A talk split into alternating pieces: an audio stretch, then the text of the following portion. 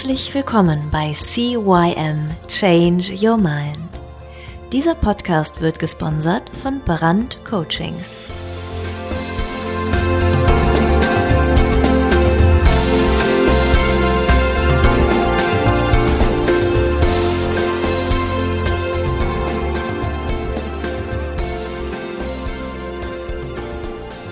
Ja, und auch von mir ein herzliches Hallo zu deinem Veränderungspodcast Nummer 1 im deutschsprachigen Raum. Mein Name ist Thorsten und ich begrüße dich zu CYM Change Your Mind. Heute wieder mit einer Interviewfolge. Heute mit einer sehr interessanten Frau. Sie hat viel Herz für Kinder und Jugendliche.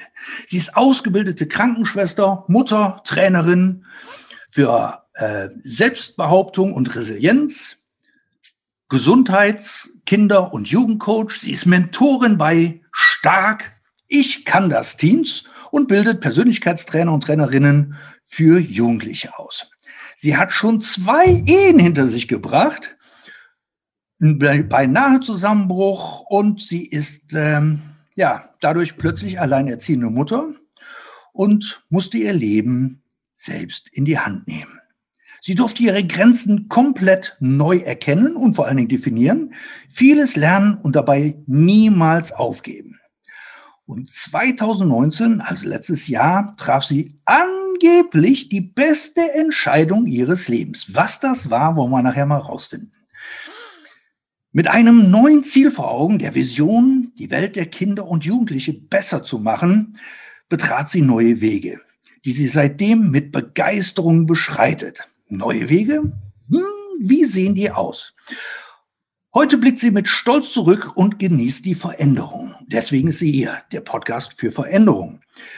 Denn diese Entscheidungen haben ganz wunderbare Dinge höchstwahrscheinlich für sie mitgebracht. Ich kann das.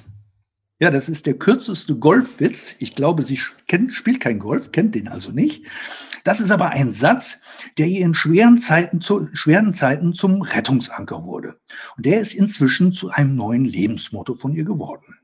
Dieser Satz steht wie kein anderer für Yvonnes Arbeit, denn mit dem richtigen Glauben an sich selbst lassen sich Veränderungen mit Leichtigkeit bestreiten. Ich begrüße mit einem herzlichen Applaus die Yvonne Mayburg. Hallo Yvonne.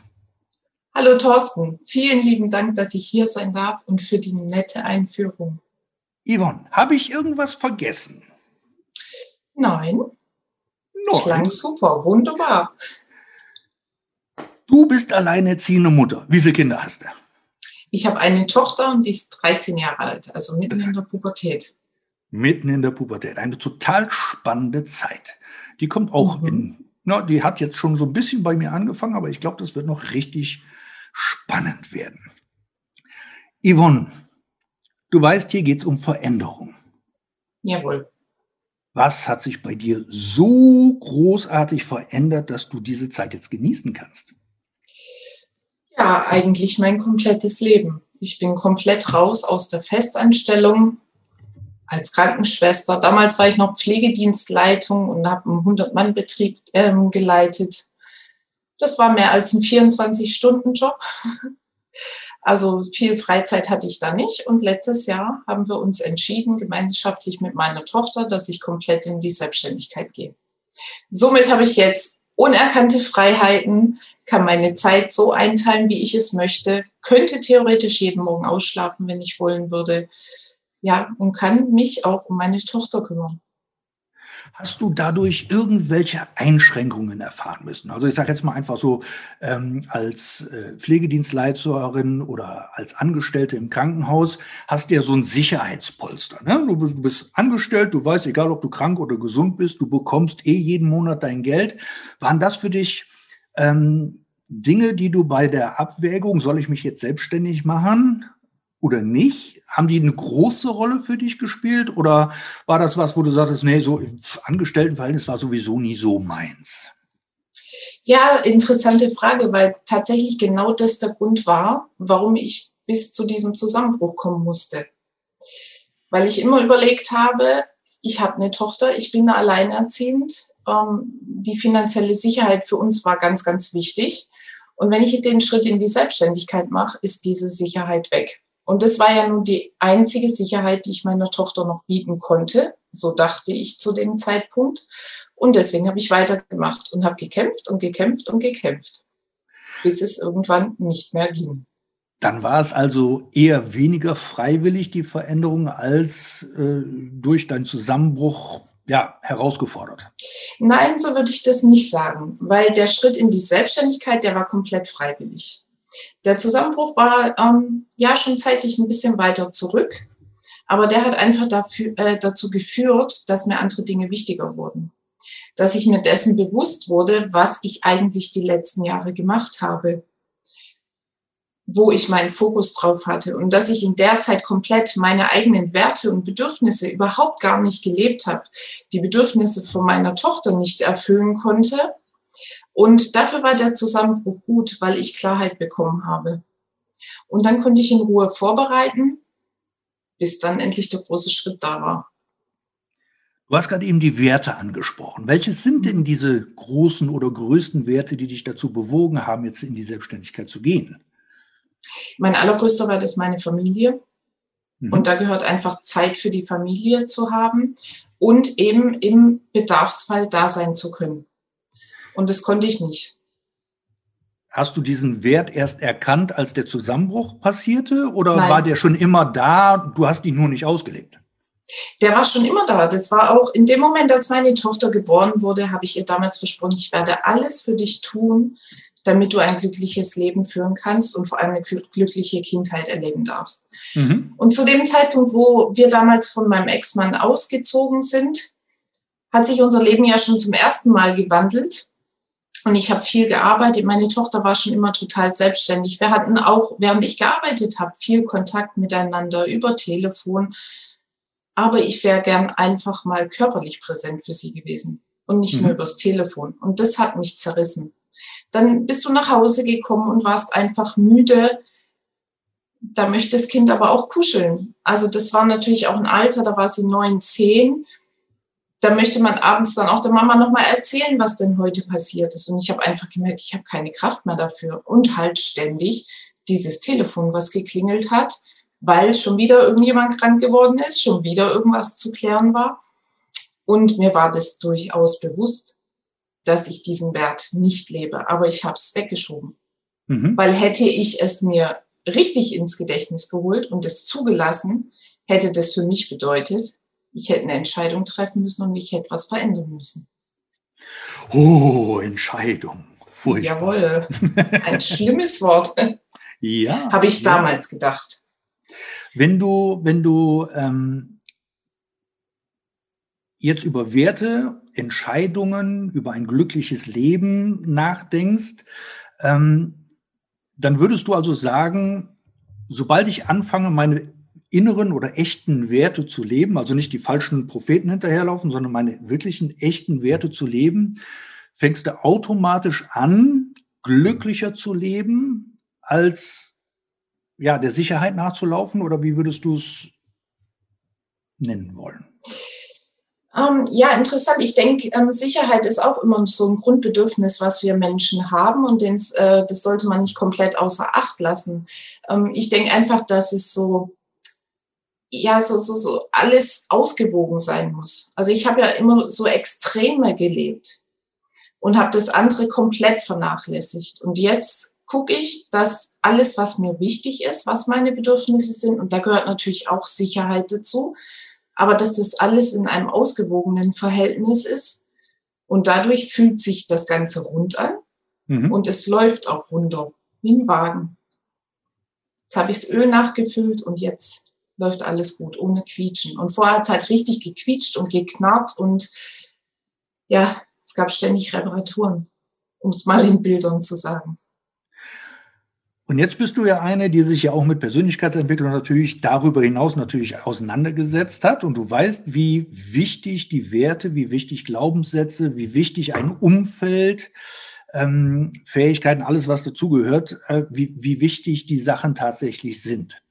Mhm. Ähm, Würdest du sagen, dass die Menschen, die sich nicht so stark mit Persönlichkeitsentwicklung auseinandersetzen oder vielleicht auch überhaupt gar nicht, weil sie das Thema gar nicht beleuchten, ähm, dass die ihre Werte kennen, dass die ihre Werte leben? Oder glaubst du, die sagen, nee, das Leben ist halt so, da musst du jetzt durch?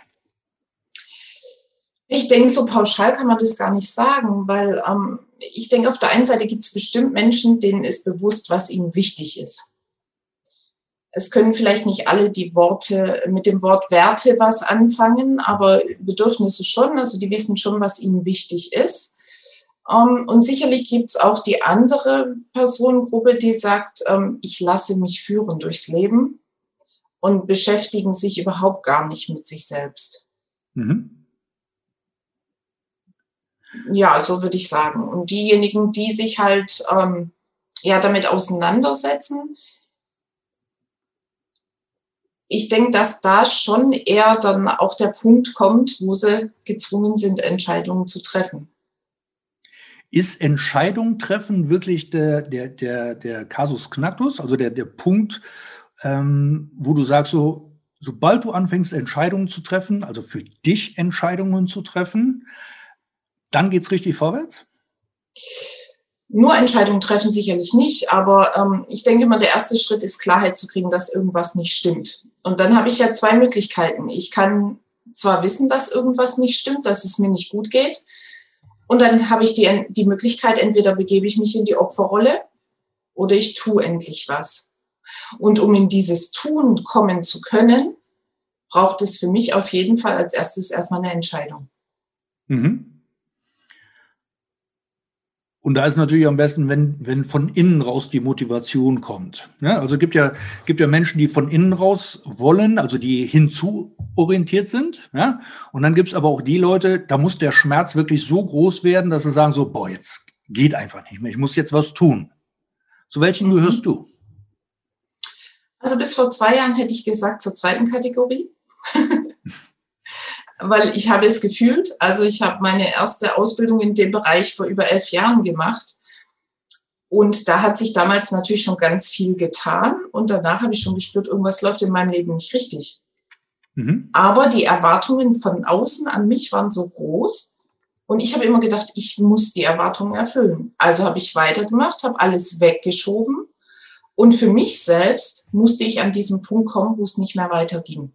Mhm. Aber das Universum gibt einem ja immer das, was man braucht. Und wenn ich halt nicht reagiere, dann muss irgendwann einfach der Holzhammer kommen, damit ich aufwache. Und das habe ich irgendwann verstanden. Mhm. Und dadurch, du hast ja, du sagst ja auch, du hast deine Grenzen neu definiert. Und ähm, wohin haben sich denn deine Grenzen, sagst du jetzt einfach für dich, du hast für dich deine Grenzen gezogen, bis hierhin und weiter lasse ich es einfach nicht zu? Oder hast du gesagt, nee, ich habe meine Grenzen erweitert, damit ich halt eben noch mehr wachsen kann? Was meinst du mit Grenzen neu definieren? Ja, sowohl als auch. Also für mich ganz klar Grenzen setzen, wenn ich merke, das überschreitet jetzt ähm, einen Punkt, der mir nicht gut tut. Also sei es, wenn äh, ja das Umfeld nicht passt also wenn einfach das falsche Umfeld da ist, was zu sehr an mir zerrt, mir zu viel Energie raubt. Ähm, auch mal Nein sagen lernen, das war auch ein großer Prozess. Aber auch Grenzen neu definiert, dass es keine Grenzen gibt im Punkto Persönlichkeitsentwicklung. Also wirklich mhm. dieses alles ist möglich. Und wenn du an dich glaubst, dann kannst du alles schaffen. Mhm. Wenn du jetzt sagst, ähm, auch mal Nein sagen oder Nein sagen können, das hat für mich ja sehr viel mit Selbstwert zu tun. Mhm.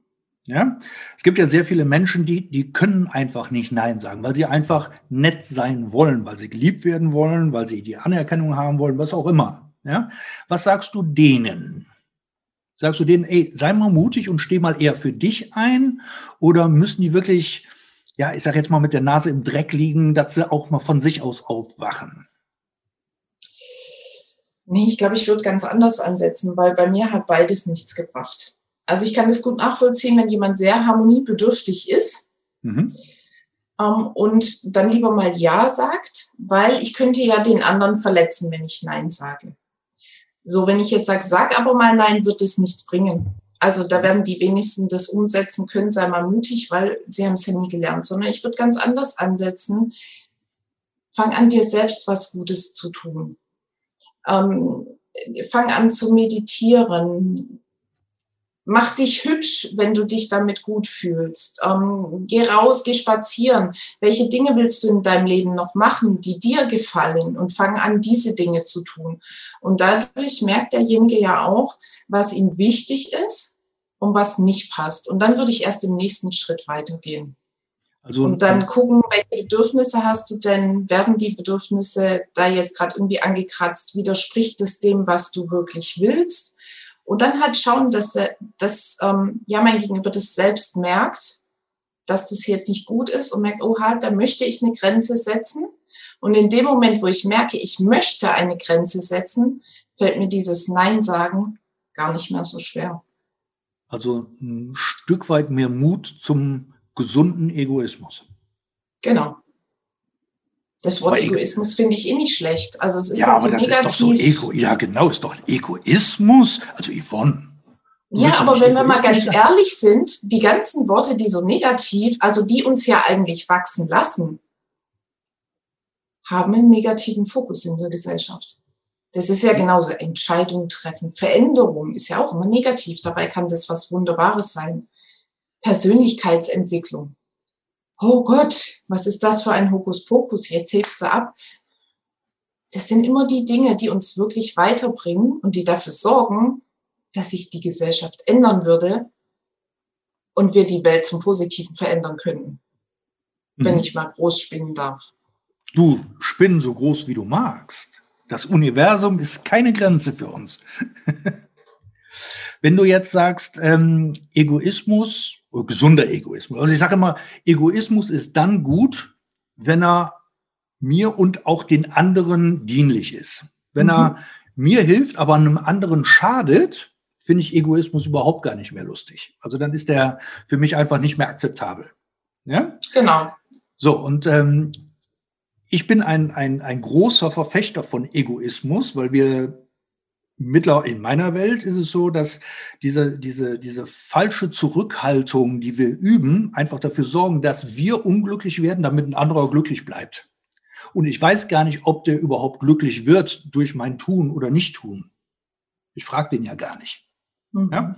So, und ähm, ich bin halt so ein, so ein Freund von dieser Flugzeugtheorie. Du bist ja sicher schon mal geflogen, oder? Ja. Auch schon mal über Wasser? Ja, Schon ja. diverse Male, ja. Und dann sagt ja dann die Stewardess äh, bei ihrer Ansage, und bei einem möglichen Druckabfall, was passiert dann? Dann kommen die? Meinst du jetzt die Masken runter? Richtig, dann die Sauerstoffmasken. Die Ganz ah, genau. Ja. Mhm. So, und was sollst du dann tun, wenn du so, wenn die Maske runterfällt? Oh Gott, jetzt müsste ich aufgepasst haben, ne? Ja. Zuerst dir selbst aufsetzen und dann deinem Nachbarn, oder? Ganz genau. Ganz genau. Gut, ich erweitere das so ein bisschen. Ich sage immer erst meinem Rechtsanwalt, wenn er dabei ist, damit er anschließend verklagen kann. Aber nein, erst, erst dir selbst und dann dem anderen. Ich bin der mhm. Meinung, wenn, wenn es mir gut geht, gesundheitlich, finanziell, seelisch, wie auch immer, wenn es mir gut geht, geht es automatisch meinem Umfeld auch gut. Wenn es ja. mir aber schlecht geht, dann geht es auch meinem Umfeld nicht wirklich besser. Mhm.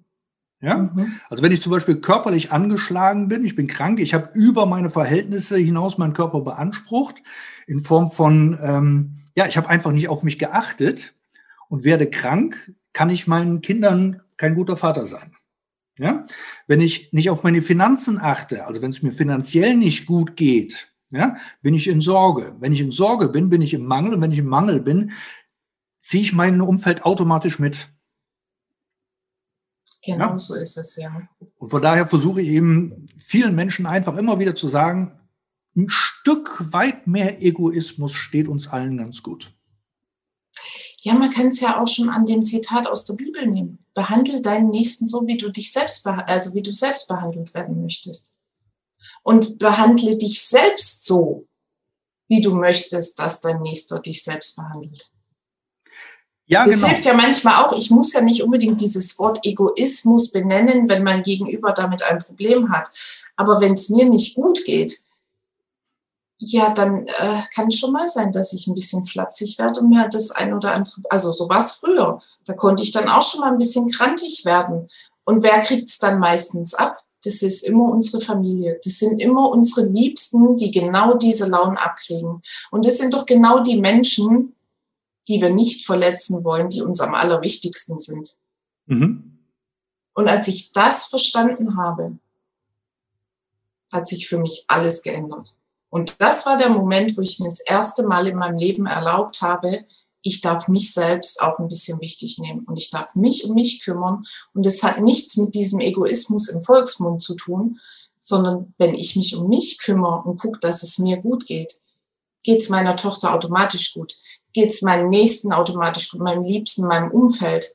Das heißt, ich kann ja sogar im positiven Sinne spare ich enorm viel Energie, weil das kostet unheimlich viel Energie und Anstrengung, sich ständig um andere zu kümmern, ständig den anderen was Gutes tun zu wollen. Mhm. Dann bin ich mit 10, 15 Menschen beschäftigt oder ich tue mir was Gutes, strahle die positive Energie aus und helfe so automatisch 15 Menschen. Ist viel leichter, viel weniger anstrengend und hat den größeren Effekt. Mhm. Jetzt bist du ähm, auch für Trainerin für Selbstbehauptung und Resilienz. Mhm. Ähm, nutzt du das für die, für, eher für die Mütter, für die Eltern, für die Familien, also für die erwachsenen Familien oder eher für die Kinder? Wo, wo, wo geht es da bei dir dann hauptsächlich darum? Also ich mache das eher für die Kinder. Mhm. Und da geht es so ab der Vorschule los dass wir wirklich gucken, welche Probleme, welche Hauptprobleme gibt es denn überhaupt? Also ganz oft sind es ja gerade so das Thema Beleidigungen. Und ähm, da setze ich an. Also von der Kita bis Ende Grundschule sind diese Selbstbehauptungs- und Resilienztrainings. Und ab der weiterführenden Schule geht es dann schon wieder mit Persönlichkeitsentwicklung für die Teenager weiter. Mhm. Und da ganz klassisch, also natürlich dieses Thema Mobbing, was ja immer mehr wird. Und da gucken wir einfach, dass wir schon vorher ansetzen, dass es wirklich gar nicht erst zum Mobbing kommen muss. Und die mhm. Kinder eben schon im Vorfeld genug stärken. Wo, wo fängt Mobbing an? Ja gut, das ist ja immer individuell ne, gesehen. Also du kannst jetzt zu mir sagen, du bist eine blöde Kuh und ähm, mich trifft es ganz tief in meinem Herzen und ich breche darunter zusammen. Dann wäre das in meinen Augen in dem Fall schon Mobbing, weil ich fühle mich in dem Moment schon schlecht kann aber auch sein, du ärgerst mich wochenlang und mir macht es überhaupt gar nichts aus. Dann mhm. ist es natürlich laut der klassischen Definition, wenn man jetzt mal im Duden, Wikipedia und so guckt, ähm, wäre der zweite Fall Mobbing und der erste nicht. Aber der zweite würde ja mich in dem Fall gar nicht ärgern. Von dem her sage ich immer, das muss man individuell sehen. Ist Mobbing, also bin ich ja ja, bin ich resilient genug, dann machen mir Beleidigungen nichts aus. Mhm. Oder bin ich es eben nicht und dann reicht manchmal schon ein falsches Wort. Geht bei, also Mobbing, sage ich, ist, ist für mich so, so, so ein bisschen Modewort. Ja, mhm. ich sag mhm. mal, vor, vor, vor 40, 50 Jahren gab es das Wort Mobbing, glaube ich, noch überhaupt gar nicht, keine Ahnung. Äh, es geht aber, eigentlich geht es ja um, um, um persönliche Angriffe und Beleidigung, oder? Ja. Genau. So. Und wenn, wenn, wenn ich mich angegriffen fühle von irgendjemandem, ist das schon, ja, ist das dann jetzt für dich schon Mobbing oder ist es erst Mobbing, wenn es häufiger hintereinander passiert oder ist es einmalig auch schon Mobbing? Ja, wie gesagt, also ich würde echt davon ausgehen, wie geht es dann demjenigen, der gemobbt wird? Also ich behaupte von mir, ich bin sehr resilient, also an mir prallt sehr viel ab da, da kann mich jemand wochenlang ärgern und das stört mich nicht. Also gerade soziale Medien, da kriegst du ab und zu auch mal irgendwelche, ähm, das sieht man ja überall, dass da so Hater-Nachrichten kommen. Und die einen kommen damit gut klar, die gucken drüber weg und andere eben nicht. Und bei den Kindern ist es eben genauso. Ähm, es gibt Kinder, die haben so einen geringen Selbstwert, also so ein mhm. geringes Selbstwertgefühl, dass schon bei der kleinsten Kleinigkeit sie zusammenbrechen. Und wenn ein Kind leidet unter dem, was passiert, sei es jetzt Beleidigungen oder dass ihm was weggenommen wird, ähm, dass, dass das, was ihm weggenommen wird, auch noch weggeschmissen wird oder ihm sogar Gewalt angedroht wird und es leidet darunter, dann ist es in meinen Augen Mobbing. Mhm. Dann verstehe ich das richtig, dass die Resilienz und der eigene Selbstwert ja wie so zwei Zahnräder miteinander spielen. Mhm. Ne? Genau. Also Selbstwert kann ich ja bei meinem, kann ich ja bei mir oder meinen Kindern kann ich ja nachhelfen oder aufbauen oder mhm. helfen, dass es wächst. Ja, wie, wie ist das mit Resilienz?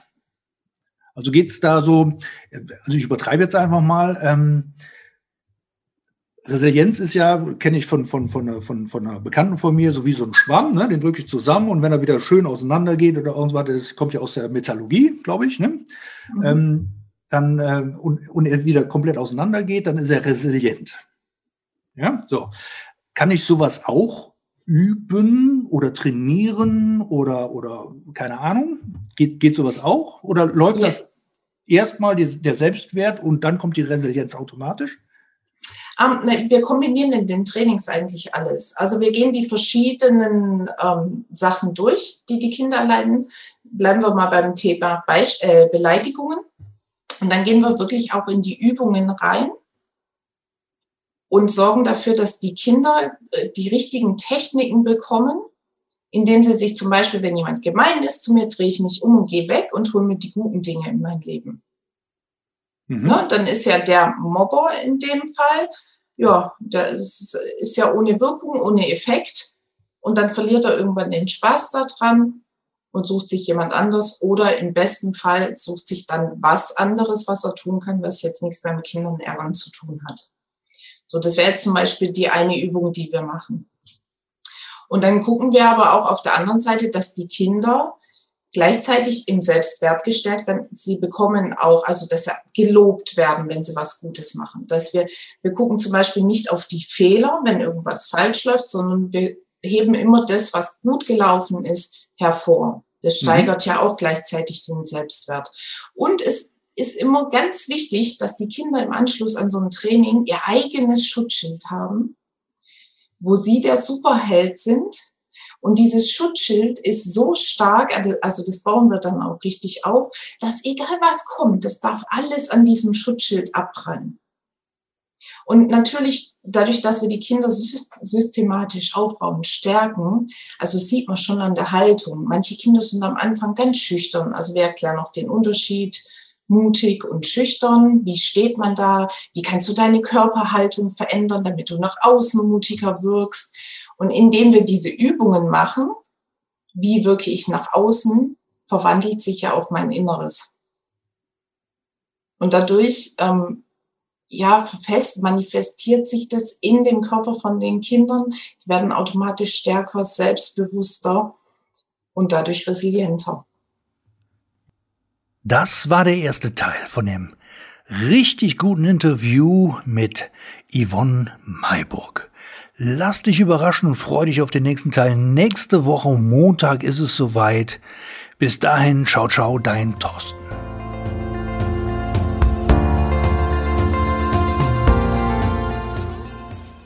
Das war der Podcast CYM Change Your Mind.